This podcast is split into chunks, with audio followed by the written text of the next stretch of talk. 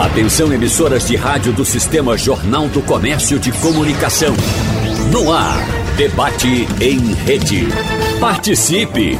Rádio Jornal na internet. www.radiojornal.com.br Acidentes, ou melhor, sinistros de trânsito são a nona maior causa de mortes do mundo, de acordo com estudos da Organização Mundial da Saúde. Segundo a entidade, são cerca de 3 mil vidas perdidas por dia nas estradas e ruas. Esse tipo de ocorrência é o primeiro responsável por óbitos na faixa de 15 a 29 anos de idade o segundo na faixa de 5 a 14 e o terceiro na faixa de 30 a 44 anos. E atualmente, esses acidentes já representam um custo de 518 bilhões de reais por ano, ou um percentual entre 1 e 3% do PIB de cada país. Então, no debate de hoje, nós vamos conversar com os nossos convidados sobre o movimento Maio Amarelo, que tem a proposta de chamar a atenção da sociedade para o alto índice de mortes e feridos no trânsito em todo o mundo, especificamente no Brasil, claro, estimulando ações para combater o problema e voltar nossas atenções para também essa questão da civilidade no trânsito. Como é importante a gente ser civilizado no trânsito, cada um fazer sua parte e respeitar o direito do outro. Fiz a correção aqui no início, porque eu comecei apontando o acidente de trânsito e já venho conversando com Roberta Soares já há algum tempo para a gente mudar essa ideia de que no trânsito existe acidente. Ah, houve um acidente, a pessoa sofreu um dano grave ou até mesmo foi a óbito num acidente. A gente sempre diz, né, Roberta? Não existe acidente no trânsito. Alguém errou. Alguém errou. Não existe, é impossível uh, existir uma ocorrência se os dois estiverem certos. Não tem como. Não tem como, né? Certo, a gente vai para tudo. Para a lei de trânsito, vai para a segurança no modo de condução, vai na manutenção do automóvel, que é responsabilidade também do condutor. Ah, o pneu estourou. Por que o pneu estourou? Do nada foi uma assombração que estourou? Não. Tem alguma coisa errada. É um defeito de fabricação, ou então é, falta de manutenção, enfim. É por aí esse caminho. Mas eu quero agradecer aqui a presença em nosso debate. Já citei Roberta, então vamos dar vez às mulheres. Bom dia, Roberta. Seja bem-vinda. Bom dia, bom dia a todos. Doutor Hermes Wagner, muito obrigado pela sua presença aqui. Bom dia, bom dia a todos os ouvintes e a todos os debatedores. Carlos Elias, que é educador e especialista em segurança no trânsito, seja bem-vindo também. Bom dia, um grande é prazer. A primeira vez você aqui no debate com a gente ou não? Já teve? Primeira vez. Já vi. Ah, é a primeira vez, né? E o gerente da Escola Pública de Trânsito do Detran, Iveson Correia, que eu acho que é a primeira vez com a gente aqui também. Primeira vez também. É. Bom dia, bom dia Roberta, que eu não cumprimentei quando cheguei, todos os presentes.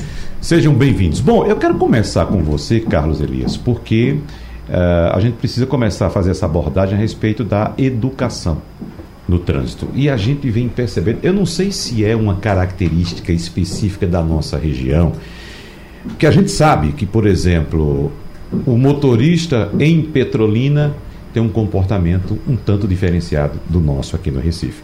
Mas observei uma coisa interessante, Roberta. A gente percebe que não há respeito à faixa de pedestres, a não ser quando há um semáforo bem sinalizado ou até mesmo uma câmera para a pessoa parar.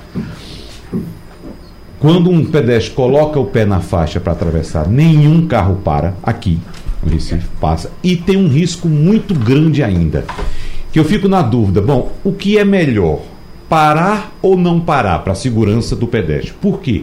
Porque eu já presenciei várias vezes e acredito que vocês também.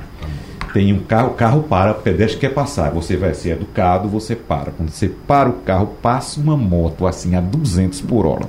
Se o pedestre atravessa, ele morre.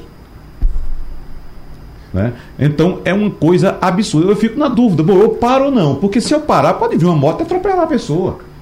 Então, é aquela questão da educação. Mas o que é que eu quero dizer também? Eu tive experiência esta semana, e anotei, Roberta, para a gente conversar aqui, no Marco Zero, na Avenida Alfredo Lisboa, que era a principal do Marco Zero.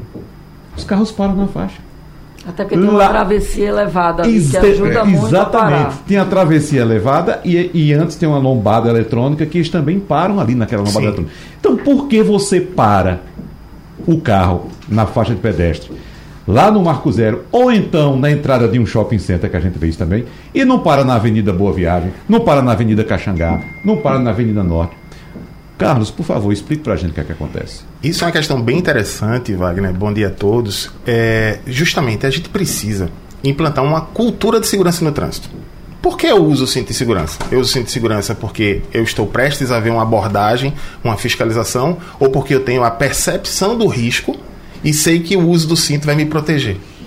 No caso da faixa de pedestres, a gente percebe que existem, em situações pontuais, como você bem citou, esse comportamento, porque passa a ser algo socialmente aceito naquele lugar. Então as pessoas começam a observar e quando a gente, por exemplo, é, num bairro de Casa Forte, por exemplo, a gente se enxerga como pedestre, na condição de condutor, a gente é, tem essa, essa empatia de dizer o seguinte: ah, eu também atravesso aqui, né? Então, isso é, é um dos fatores, porque quando a gente fala em educação para o trânsito ou resolver problemas de trânsito, sempre é multifatorial, né? Não dá para apontar algo especificamente. Mas o que a gente precisa, é, Wagner, é formar cidadãos para o trânsito. Uhum. Porque a gente ainda tem ainda qual hoje o grande espaço de educação que existe de trânsito? É o centro de formação de condutores. Então, qual, a gente aprende, por exemplo, a ser um bom caminhante, a ser um bom ciclista, né? Uhum. Então, a gente aprende a ser um bom condutor, mas mesmo assim ainda muito tecnicista. Porque o que é ser um bom condutor? É fazer uma boa manobra? É estacionar de primeira? Uhum. Ou é ser uma pessoa que tem a percepção da segurança, que consegue respeitar os outros elementos do trânsito? Porque existe, às vezes, a ideia de que quem está num automóvel está no topo de uma hierarquia da circulação.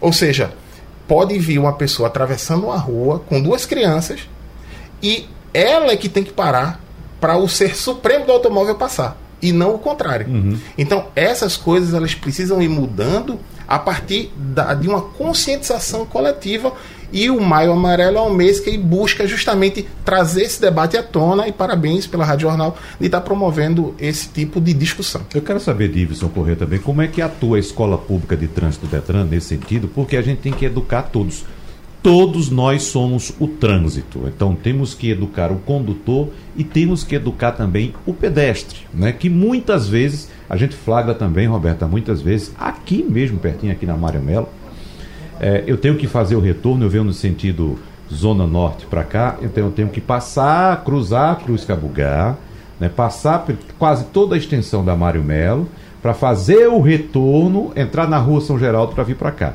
E nesse retorno ali, que eu tenho que cruzar também a faixa de bicicletas, Roberta, do meu lado direito, olhando para o leste, olhando para o Rio Capibaribe, é, eu tenho ali uma faixa de pedestres.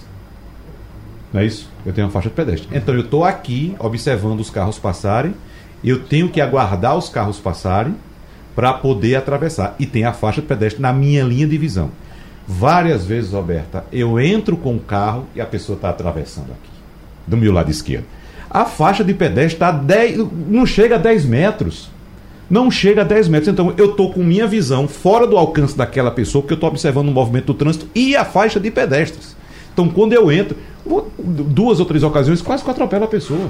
Porque estava fora do meu, do, do meu ângulo de visão.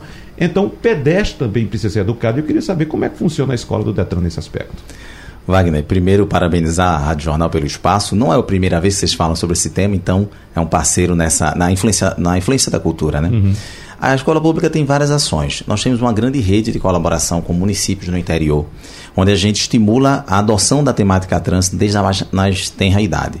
Da, de 2016 para cá, a gente já alcançou 761 mil alunos das redes públicas municipais de mais de 60 municípios. Temos muito para avançar? Temos. Mas a ideia é que a gente está gerando aqui em Pernambuco, através de uma rede de colaboração, uma cultura de tratar o tema na sala de aula e se relacionando com as secretarias de educação, para que a uhum. gente possa é, ampliar isso para todos os espaços da comunidade escolar. Especificamente sobre a questão do pedestre e do condutor que você falou, eu, eu, com certeza todos precisam contribuir para que o trânsito se torne um ambiente mais seguro, que a gente tenha uma cultura de segurança no trânsito, como o Carlão falou aqui agora há pouco.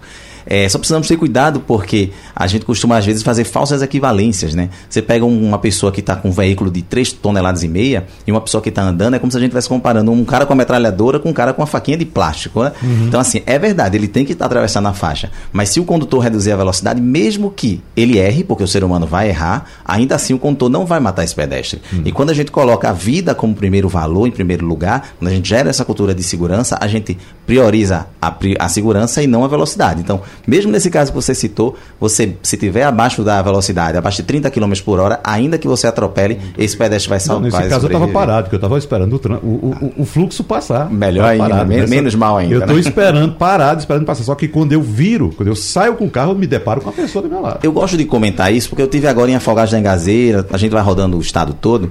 E volta e meia alguém trata, diz para mim assim: ah, mas o ciclista também tem que ser educado, mas o pedestre também tem que ser educado. E tem que ser sim, você, todo mundo tá certo. Só que a gente precisa entender que se a gente vai priorizar a vida, vamos trabalhar primeiro com quem tem mais risco de matar. São os condutores que acendem a velocidade, os motociclistas, né? É. E aí a gente vai seguindo com é. esse processo. É. Nesse caso do ciclista, inclusive, nessa mesma ciclovia aqui, Roberta, é, várias vezes você tem a ciclovia que foi feita para o ciclista. Teoricamente com segurança, e eu várias vezes me deparei com o cara fora da ciclovia, ao lado, margeando, meu amigo, foi feito para você, para lhe dar segurança, isso aqui. E você, entendeu? Quando você então, vê que a segurança não é um valor, né? Nem o ciclista reconhece e, isso. Né? Exatamente. Né? Magiando ali o meio-fio e tendo a faixa pela dar exclusiva para ele. Agora o ser humano vai errar, né, uhum. né, Wagner? Claro. A gente precisa pensar a estrutura considerando é. esse erro também. É. Agora, trazendo essa discussão, exatamente, porque assim, saindo um pouco do mundo ideal para o mundo real. Né? A gente falou muito aqui do que deve ser. E aí eu queria dar uma, uma esquentadinha na conversa, perguntando. A gente tem aqui um representante do poder público, Carlão, que é um educador conhecidíssimo e que, de certa forma, trabalha com o poder público. A gente não é muito teórico, não. E, na verdade, quando... Expliquem para a gente qual é a real educação que é dada é, é, ao condutor no país, em Pernambuco. Porque o que a gente vê, vocês mesmos acabaram de dizer Resta ao CFC, ao formador de, de, de, de condutor. Eu agora, por coincidência, estou acompanhando de perto um jovem que está tirando habilitação. Está horrorizado com o descompromisso do CFC. Entende? Com as escapadas, a, a, as desculpas para não cumprir. CFC aí, é o Centro de Formação do Condutor. CFC são as antigas autoescolas, é, o Centro de Formação do Condutores. Uhum. Então, assim, a gente tem muita teoria e mundo ideal, mas na prática a gente não vê campanha educativa. Quando a gente vê aquela coisa para dentro, não chega ao cidadão. A gente não vê uma mídia grande, a gente não vê valores. Temos como Davidson valores. E do doutor aqui, eu queria que ele entrasse um pouco nesse mundo real também. Só adicionando, Roberto, é bom lembrar que de cada multa que é aplicada, um percentual de 5%. É para ir para a educação. É para ir para a educação. Não vemos. Só educação, né? Criamos agora Maio Amarelo, graças a Deus, 2014 ganhou força para cá, mas antigamente a gente só falava disso em setembro e olhe lá. Então, Uma assim, semaninha. Temos muita, é, temos muito discurso. O Detran, por exemplo, do órgão que você faz parte, recebe a maior parte, né? Assim, é, é quem arrecada e a gente não vê esse dinheiro voltar para a mobilidade, não é culpa do Detran, esse dinheiro vai para um caixa único do Estado e ali ele paga, ele paga tudo. Pode, e uma minoria em mobilidade, que eu já fiz matéria disso, nem recurso para mobilidade tem. Então eu queria que Ibson falasse um pouco disso, Carlão também, uhum. que deve sofrer na pele essa dificuldade de educar o condutor, e do doutor aqui que ele falasse o que é o paciente vítima do trânsito. Quando ele não morre, como é que ele fica no hospital, o que é que ele representa de custo, porque a gente tem números aqui, 6 bilhões Pernambuco gastou, gasta em média por ano com vítimas do trânsito, 6 bilhões de reais. Uhum. O Brasil gasta 132 bilhões. E a gente não tem educação. Aí eu queria dar essa esquentada para a gente. Para a gente fecha com o doutor Hermes. Vamos lá, Ives. Vamos lá. É, o próprio, a própria citação do Maio Amarelo, em 2014, quando chegou aqui, o representante, meu querido Carlos Vale, quero mandar um abraço, ele bateu primeiro na porta do Detran. Então, se hoje o Maio Amarelo é uma realidade de Pernambuco, tem muito do trabalho do Detran. Carlão estava junto da gente, a gente foi articulou com vários municípios, então já tem isso é um resultado, um dado resultado. Agora, com relação à formação de condutor, eu, eu vou também esquentar um pouquinho esse debate. Eu acho que nós colocamos uma esperança que o Centro de Informação do Condutor não pode cumprir. A gente acha que em 25 horas o cara vai mudar uma formação de uma vida toda que o cidadão teve. o direito é negado a ele em vários espaços da vida dele. E quando chega no centro de formação de condutor, a gente quer que ele deixe de ser egoísta, que ele passe a valorizar a vida. No tempo, na carga horária que o, o centro de formação de condutor tem com esse condutor, ele não pode fazer isso. Agora, eu pergunto aqui aos presentes: quantas colisões, quantos sinistros foram causados por imperícia? Porque a pessoa não sabia dirigir. Pouquíssimos. Então, no processo de formação de uma pessoa que sabe dirigir, o CFC está fazendo um bom trabalho não quero dizer para você que não tem coisas a melhorar. Claro que tem. Eu mesmo fiz a adição da categoria A e fui uma das pessoas que mais critiquei todas as, as incoerências que a gente vê no processo de formação de condutor. Mas eu acho que a gente às vezes pede para ele fazer uma coisa que ele não tem condição de fazer. A gente que a gente precisa é formar cidadãos melhores. A gente precisa formar cidadãos menos egoístas e por isso que o nosso movimento vai na linha de trabalhar com a educação. É verdade que a gente não pode superestimar a educação, né? Achar que a educação vai mudar tudo. Não vai. Mas sem ela também, tampouco o mundo se modifica, já dizia Paulo Freire. Então a gente tem trabalhado nessa, nessa linha, sabe? Doutor e dinheiro, e dinheiro? Quanto é que você gasta? Quanto é que Pernambuco gasta com educação de trânsito? Meu orçamento, em geral, está em torno de 5 milhões, 10 milhões, varia de ano a ano. A gente teve dois anos de pandemia aí, que foi né, bem restritivo. Doutor Hermes. É, Deixa o doutor Hermes falar daqui tá, a pouco. Tá. Só é. entrando nesse debate, está muito bom, né? A questão do, é assim, essa questão da educação, né, a gente sabe que não, não passa só pelo o, o centro de formação tem que vir da, da escola. A gente sabe claramente isso. Mas é, o que é saber dirigir? Eu acho que o nosso motorista não sabe dirigir. Né? É, é, eu discordo aí dizer que saber dirigir não é saber tirar um carro do lugar, estacionar e fazer isso. Saber dirigir é entender das leis. E a maioria dos nossos condutores, eles não sabem. Né? Quem, aqui é, é histórico em Pernambuco, em Recife, que ninguém usa uma sinaleira. Não é? Muda de faixa, é, muda de faixa de uma hora para outra e não avisa. Eu, eu, eu só um exemplo, eu peguei um, Uber de Piedade para aqui para Recife. A, a pessoa que estava dirigindo, em nenhum momento ela deu uma sinaleira. E eu e, e, todo motoqueiro que passava, o motociclista passava e, e reclamava com ela, eu disse, eu não sei porque eles reclamam comigo, né? É porque ela estava colocando em risco tanto ela, né, uhum. como os outros. Então eu acho que tem que, que ampliar isso falando mais da minha área, área hospitalar, né, de, de atenção ao paciente, a gente recebe uma grande quantidade de, de pacientes. Né? Eu estava comentando com o Carlos antes de, de entrar aqui que 86% da nossa ocupação hoje no Hospital Otávio de Freitas, né, que é um hospital de referência de trauma, é de, de acidentes de, de carros. Veja. Né? Então você não. não 80%? É, é mais de 80%. Uhum. Né? Por quê? Porque é, tem acidente de todo tipo. Né? Não, você não pensa só um grande acidente. Um motoqueiro que cai na estrada ou que leva um tranque e que arrasta o pé, porque a maioria não anda calçado. É esse pé, é esse, um pé que, esse pé que arrastou ali, ele, ele vai perder um dedo, ele vai ter uma lesão grave no pé. Às vezes ele fica internado um a dois meses com, com essa lesão. Então isso é uma ocupação muito longa, uhum. tá certo? Isso custa muito para o Estado, como os dados estão aí. Né? E, e tem um custo direto né, com a atenção e tem um custo indireto com assistência social, que depois você vai ter que, que, que pagar pra, pelo tempo de afastamento desse trabalhador. Então, se não se mudar esse conceito, né, a gente sabe que não é só o conceito da educação, a gente tem que pensar, então, já como o Roberto, eu vejo muitos debates de vocês aqui, é mudar o modelo de, de, de, de transporte. Se a gente, a, a, prioridade aqui é cada um ter o seu transporte pessoal, não é? Então, como o transporte público é péssimo, é horrível, né? O ônibus é lotado, o metrô não funciona e agora vão investir bilhões no metrô para vender, uhum. não é? Então a gente a gente a gente quer que, que te, se tivesse, se a gente não tivesse, se tivesse transporte de excelente qualidade, talvez a gente não tivesse tanta gente necessitando usar é, motocicleta, usar transporte próprio uhum. e não estaríamos aqui fazendo tanto esse debate. O debate seria para melhorar a condição, porque a gente sabe que quando quem viaja sabe que na Europa a gente vê pouquíssimas motos tem muita gente de bicicleta andando nas suas faixas, andando na, nas suas linhas. Mesmo assim, tem acidente. Acidente sempre é acidente, não. Sinistro. O, sinistro. o sinistro vai acontecer, mas isso pode ser evitado. Mas tem que se pensar muito mais profundo do que ah, só questão da educação aqui e ali. Tem que ter uma ação muito mais intensa do, do poder público nesse sentido de atuar no trânsito. É, e essa ação intensa, Roberta, eu acho que deveria passar também por campanhas permanentes de educação no trânsito. Porque há quem defenda, não, a educação não vai resolver. O que vai resolver é punição, multa. Mas a gente está vendo aí que multa tem demais. Multa tem. Né? Nem tem Agora, muito. é. 18% dos É, tem um nossos- percentual que não- é, não- não- Eu não já né? defendo fiscalização. Eu acho que a cidade É tem mais que ser importante que a tomada- educação? Não, acho que são coisas porque diferentes, é mas eu acho que a fiscalização A- ela é muito ausente. A fiscalização ela é imediata. A resolução é imediata. A educação é para um período, para uma nova geração.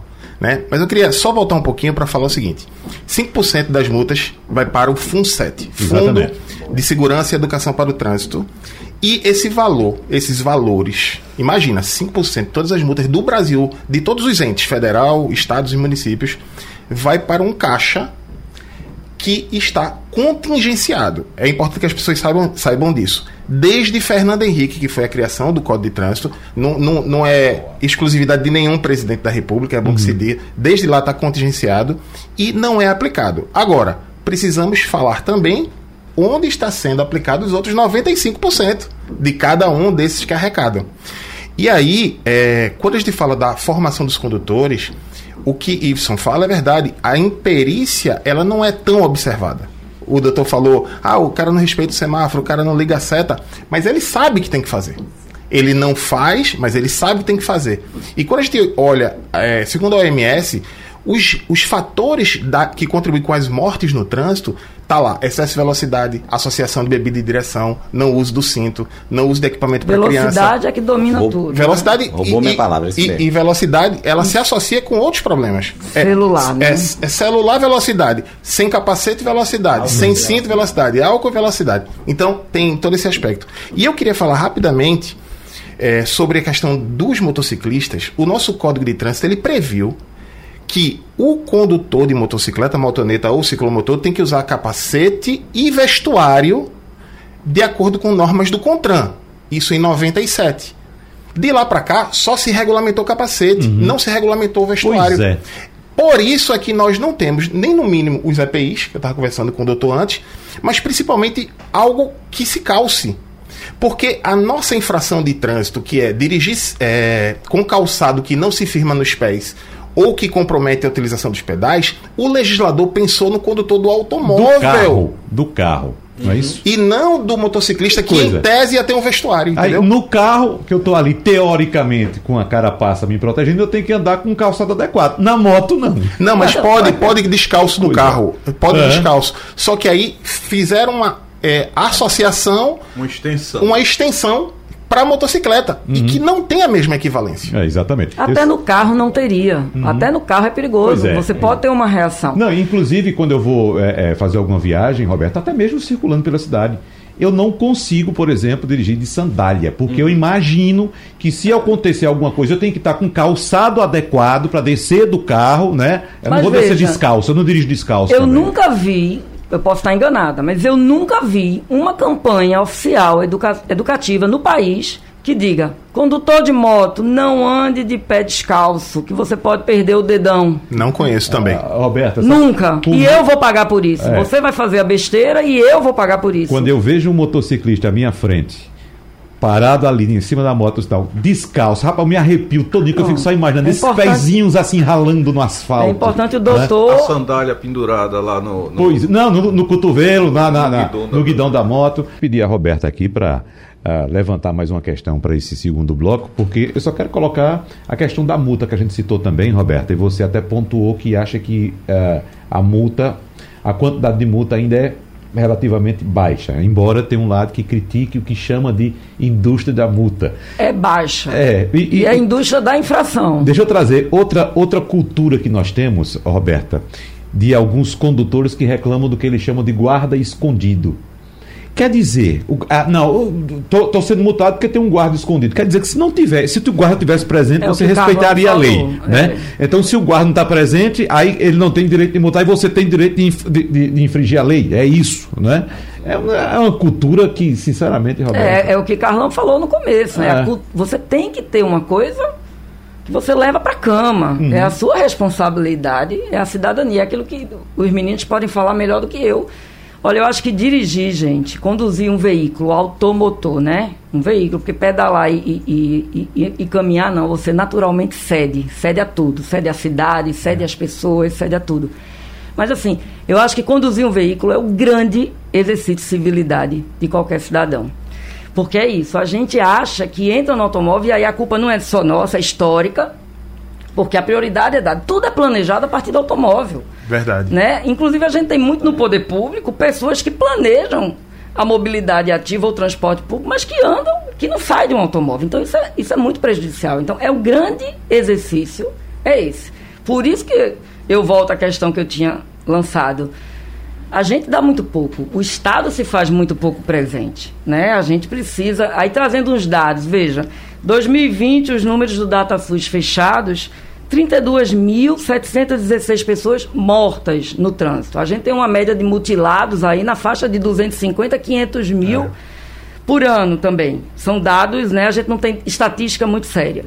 Recife lançou agora, recentemente, um relatório.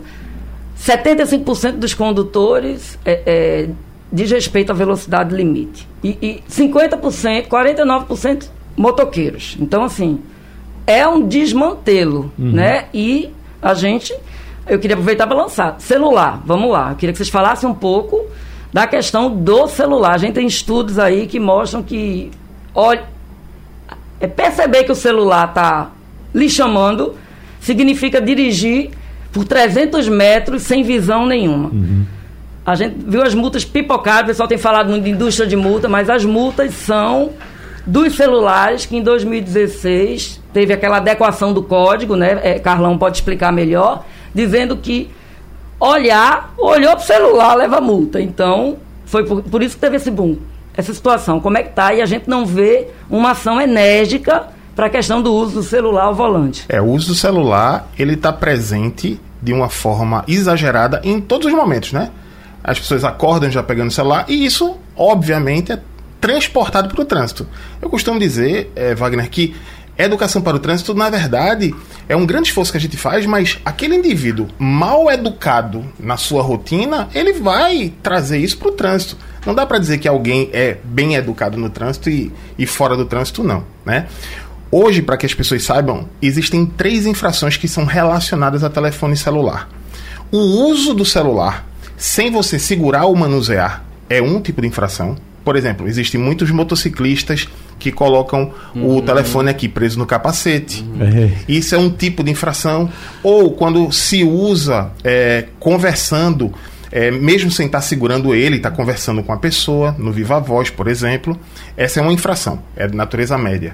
Só que se você segura ou manuseia, então fazendo áudio, digitando, ouvindo áudio. Teclando ele, teclando, pre, ele preso na, como os motoristas de aplicativo. Exatamente. O motorista de aplicativo, ou quem usa o Waze, né, para se localizar, pode usar.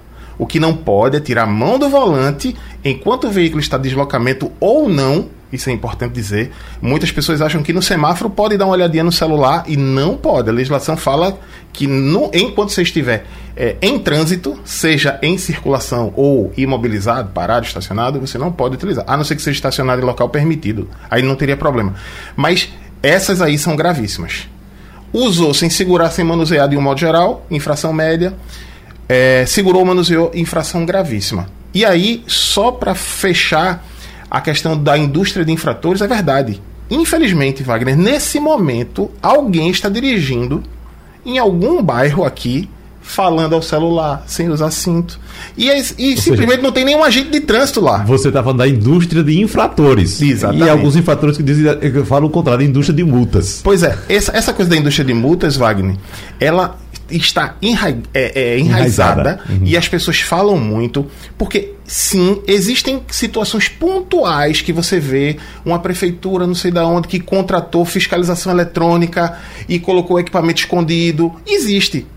Mas a gente não pode pegar questões pontuais, generalizar e deixar de lado o que é que a indústria precisa.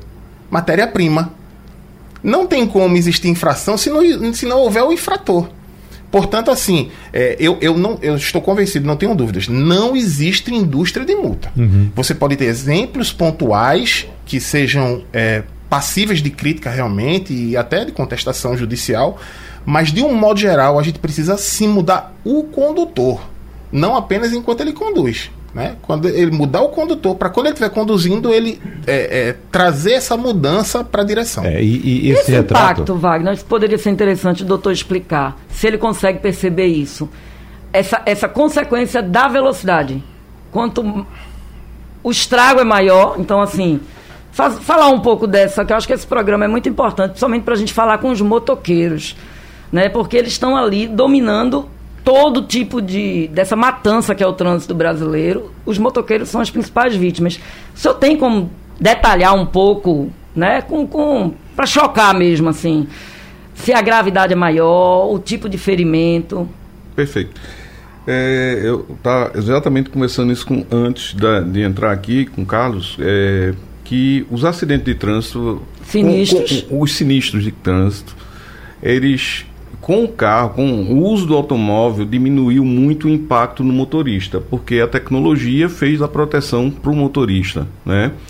E moto não tem proteção nenhuma e não, não, nós não temos legislação nenhuma que obrigue eh, os motoqueiros eh, eles usarem pelo menos os, os EPIs que deveriam estar usando, né? É, cotoveleira, joelheira, né? Uhum. E infelizmente só o profissional. É, só o motofretista ou o entregador. Profissionais, e olha lá que eu acho que nem todos usam, porque uhum. a gente vê muita irregularidade. E, e, a fiscalização é baixa, né? Eu acho.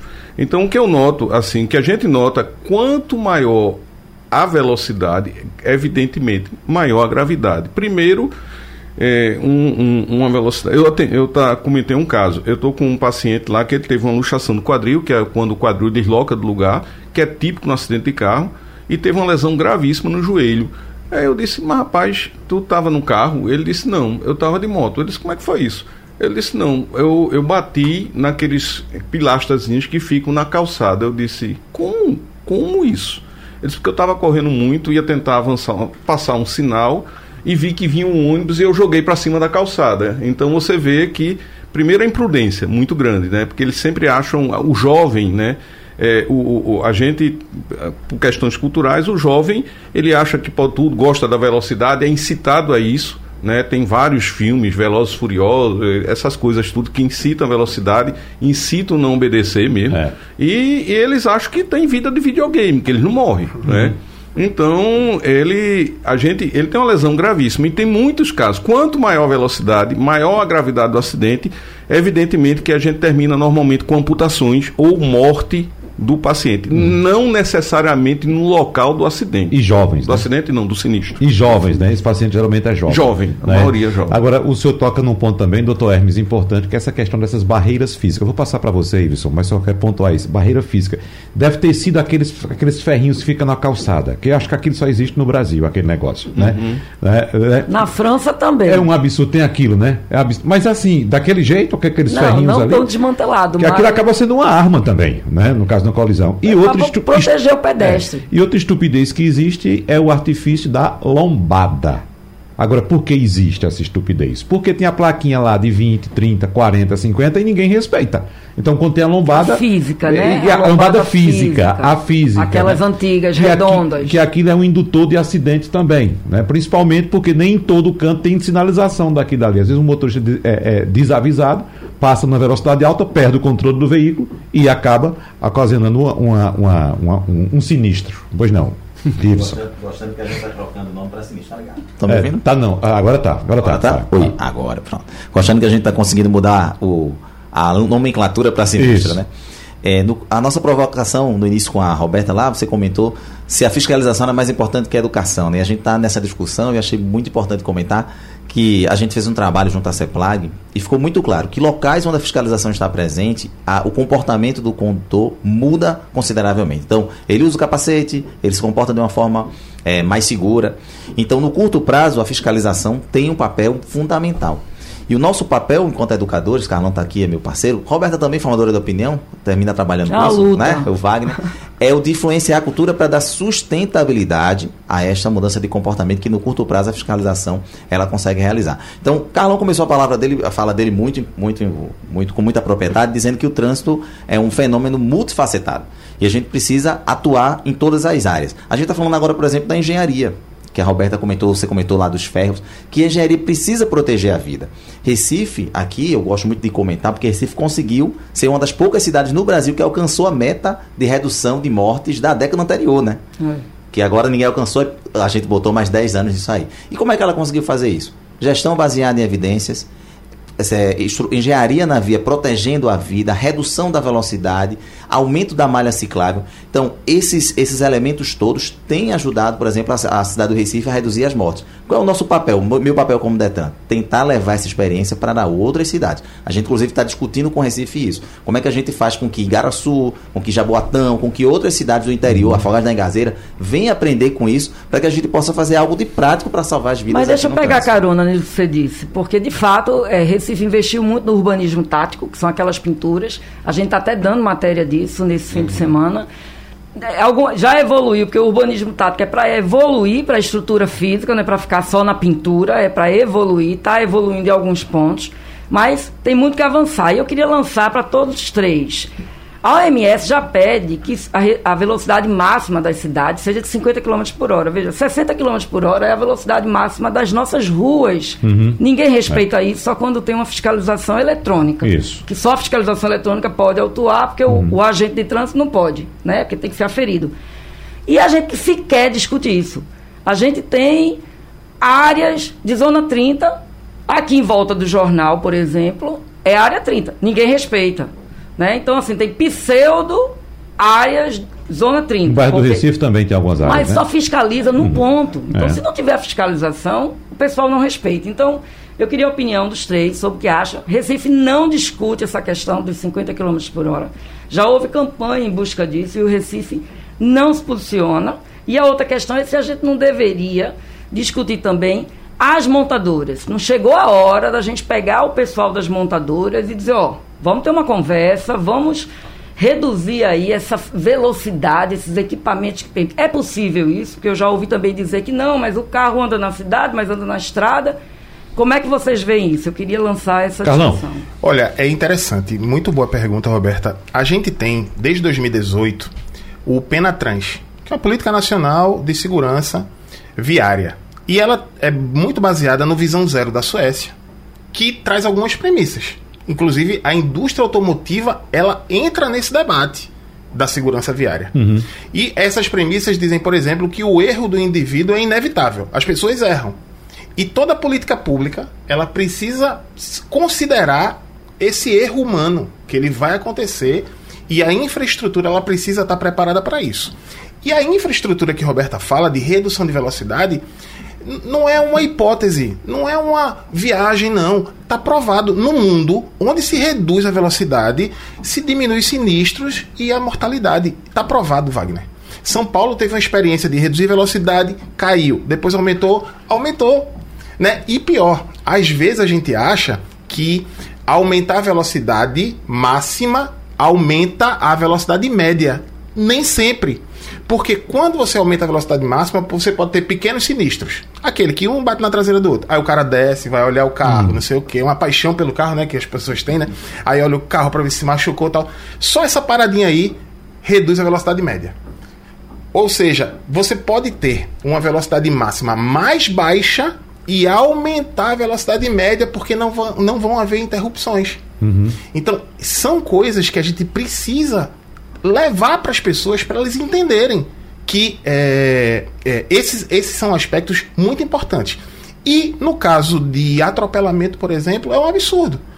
Zona 30, por exemplo, você, se alguém é atropelado a 30, a chance de sobrevivência é de 80%. Eu não vou me lembrar aqui os percentuais, uhum. só que a 40 por hora, aí ele já sobe muito a possibilidade de morte, a 50 mais ainda, mas a 60 é praticamente impossível alguém atropelado a 60, porque é multitraumatismo, né? o doutor pode explicar, politraumatismo. Uhum. Então, é, sem dúvida, esse é um caminho. Agora, como fazer se as pessoas ainda acredito, não, tá botando uma lombada, quer e me as multar. Vias, gente, quer... a gente precisa que as vias façam o motorista andar na velocidade, porque também o motorista não pode andar a 30 onde a via diz que é para ele é, andar a 60. Esse é outro ponto que as pessoas... Essa é a questão. É, as pessoas o, também... o Estado tem que se fazer presente como, ente, como figura né, é, pública. Geralmente desconhecem que existe a velocidade máxima estabelecida para cada via, mas também existe a velocidade mínima.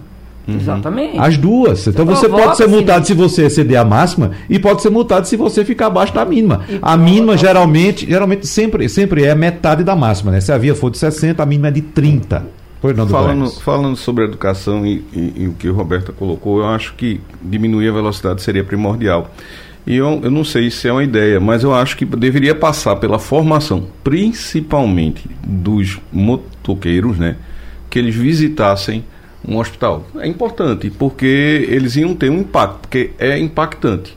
Né? Eles, eles conversar com alguém que está internado há três, quatro meses ou alguém que voltou para internar para tirar um fixador que ele está há um ano. Você imagina você ter uma fratura tão grave na perna que você precisou botar uma fixação né, na perna, aquelas fixações externas, aqueles que são eh, redondos, né, que são conhecidos eles. E às vezes passa 6, 8, 10 meses com aquilo porque tem que recompor o osso e aí fica com rigidez no joelho, cheio de sequela. Você imagine numa- numa- na vida de um jovem, de qualquer trabalhador, você ser impactado em um, em dois anos e ainda ficar com sequela, que é isso que conta. Eu acho que a educação tem que ser, tem que ser também passar por aí. Né? Não é só ficar, a lei é Aí, essa, a lei é aquela. uma boa sugestão É uma, é uma boa su- sugestão. A gente, inclusive, já pensou em algumas coisas relacionadas a isso. É, tem um desafio de levar esses condutores para lá, esses futuros condutores para lá. E eu entendo o seguinte: a gente já sabe o que fazer para salvar vidas. Não, não tem muita.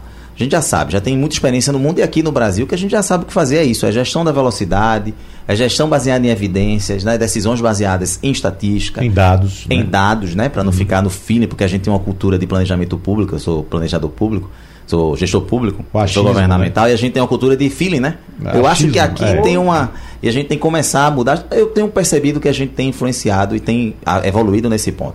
A gente já sabe que tem que ter estrutura, tem que ter estímulo, estímulo à mobilidade ativa, a gente tem que usar as fazer as pessoas andarem de bicicleta, andarem a pé. Essa é a solução para a gente salvar vidas. E o meu processo é o processo onde eu sou, onde eu trabalho há 16 anos, que é educativo, é o processo de influenciar a cultura. E nós que estamos aqui, o Wagner, a Roberta, que são eh, representantes aqui da imprensa, também tem um papel muito fundamental nisso. Porque eu estava agora lá no interior do estado e o gestor público comentava assim: olha, se eu colocar um equipamento controlador eletrônico de velocidade aqui, uma lombada eletrônica aqui, amanhã o jornalista está batendo no, no meu pé porque. No, não é o caso de vocês, claro, né? mas amanhã o jornalista está batendo no meu pé porque a população vai reclamar. Então, nós que somos formador de opinião, nós precisamos influenciar a cultura nesse sentido. Entender, olha, essa, esse equipamento está a favor da sua vida.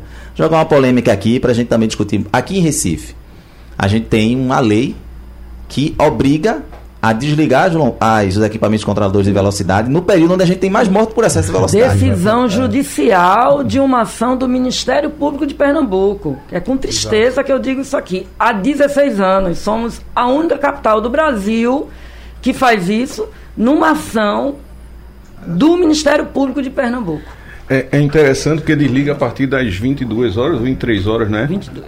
22 horas, porque a justificativa é que provocava assalto. Isso é, é- é o Estado admitindo que não tinha capacidade nenhuma Não, de, e- e de- outra de- coisa. de, de proteger o cidadão. E outra coisa, Hermes, vamos então estimular os assaltantes de Pernambuco a fazer atletismo e disputar as Olimpíadas. Porque se você bota na velocidade máxima de 50, 40, eu quero saber Ele qual vai ser humano. executar. Doutor Hermes, que é ortopedista, me diga qual ser humano tem condição de correr 40 km por Ele hora. vai lhe Peraí, executar, ele É, vai lhe bota roubar. esse pessoal para a Olimpíada aí, pra vai- Olimpíada pra veja, o eu? É, acompanhei, exatamente. eu acompanhei esse processo, que eu tô antiga nessa luta, e era uma coisa, foi uma coisa absurda a ação, porque foi o seguinte, na época a gente tinha, só tinha aquele do Cabanga, da Cabanga, né, que aquele é fundamental.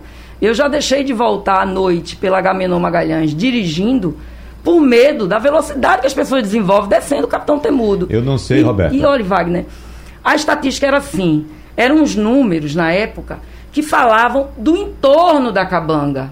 A estatística não era dizendo que o condutor foi assaltado no quando passava pelo equipamento. Veja que coisa absurda. E mesmo assim, na época a gente tinha duas, três ou quatro, ou quatro lombadas, como a gente chama.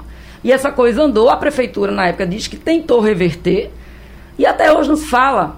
A gente, de vez em quando, eu falo disso. E o assunto morreu. E ninguém tomou uma atitude de retomar essa obrigatoriedade. E os números da própria prefeitura mostram que a fatalidade acontece exatamente no horário. Quer dizer, é, é uma. E é- Roberta, é algo e pior, a gente tem órgão estadual que desliga a lombada em feriadão Também. e ainda divulga.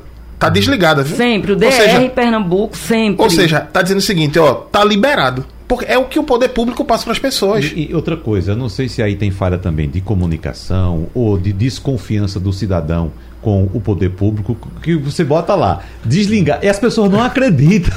Ainda bem. Ainda, não, mas veja só, mas a questão, Roberto, é quando, a- por exemplo, a, a- a- na BR-232, na saída, que é 60 km por hora, né? Mesmo lá, desligada, a pessoa ainda mantém o hábito de passar a 20. Como a gente comentou agora há pouco, a velocidade mínima é 30. Se é 60, a mínima é 30. Passar 20 mesmo lá, está desligado.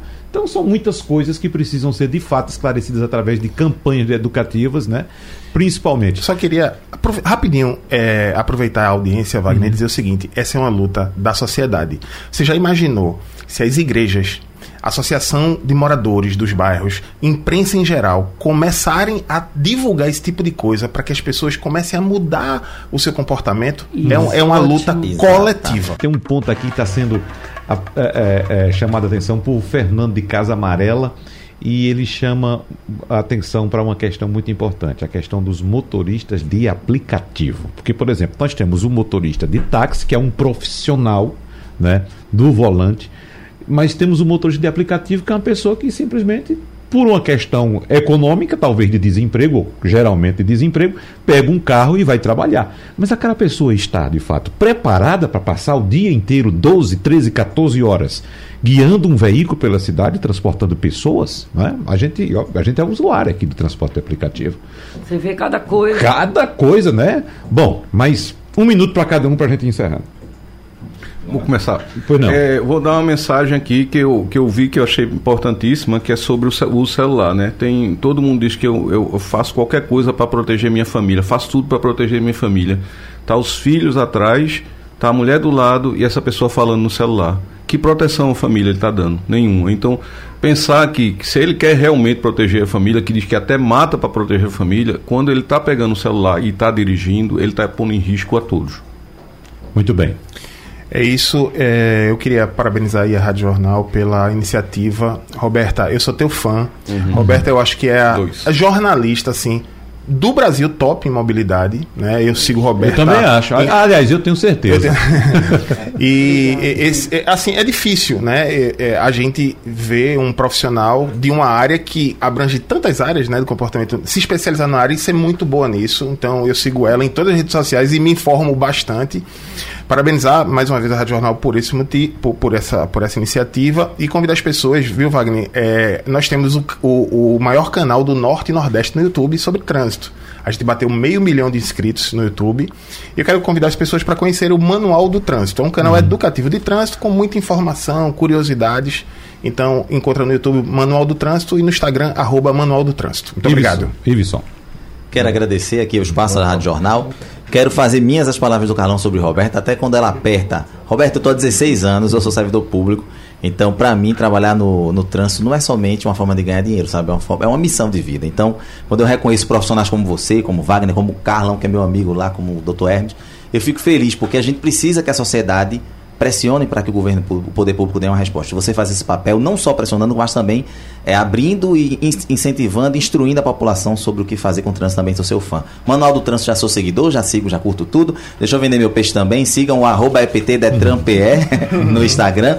E lembrem-se, o, o tema do Mar Amarelo esse ano é Juntos Salvamos Vidas. Precisamos unir mãos para cobrando, respondendo, atuando, influenciando a cultura, a gente possa de fato diminuir essa mórbida mortalidade no trânsito. E para a gente fechar, Roberta, lembrar para o nosso ouvinte, quando a gente fala de trânsito, a gente não fala somente de quem está no carro, a gente fala de, De todos. todos, que todos nós fazemos parte do trânsito. Quem está a pé, de bicicleta, no Qualquer ônibus. um, diferente da segurança urbana, que às vezes você se expõe mais, o trânsito, qualquer um pode ser vítima.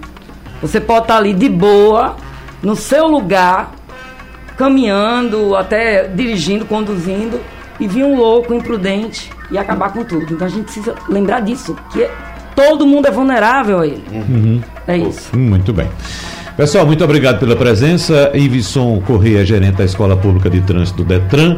Carlos Elias educador e especialista em segurança de trânsito. Hermes Wagner, médico ortopedista, coordenador da ortopedia do Hospital Otávio de Freitas. Por isso que é tão importante a presença de Dr. Hermes nesses debates. E também nossa colega Roberta Soares, mais uma vez colaborando aqui. Muito obrigado, abraços e até a próxima. Sugestão ou comentário sobre o programa que você acaba de ouvir, envie para o nosso WhatsApp 99147 8520.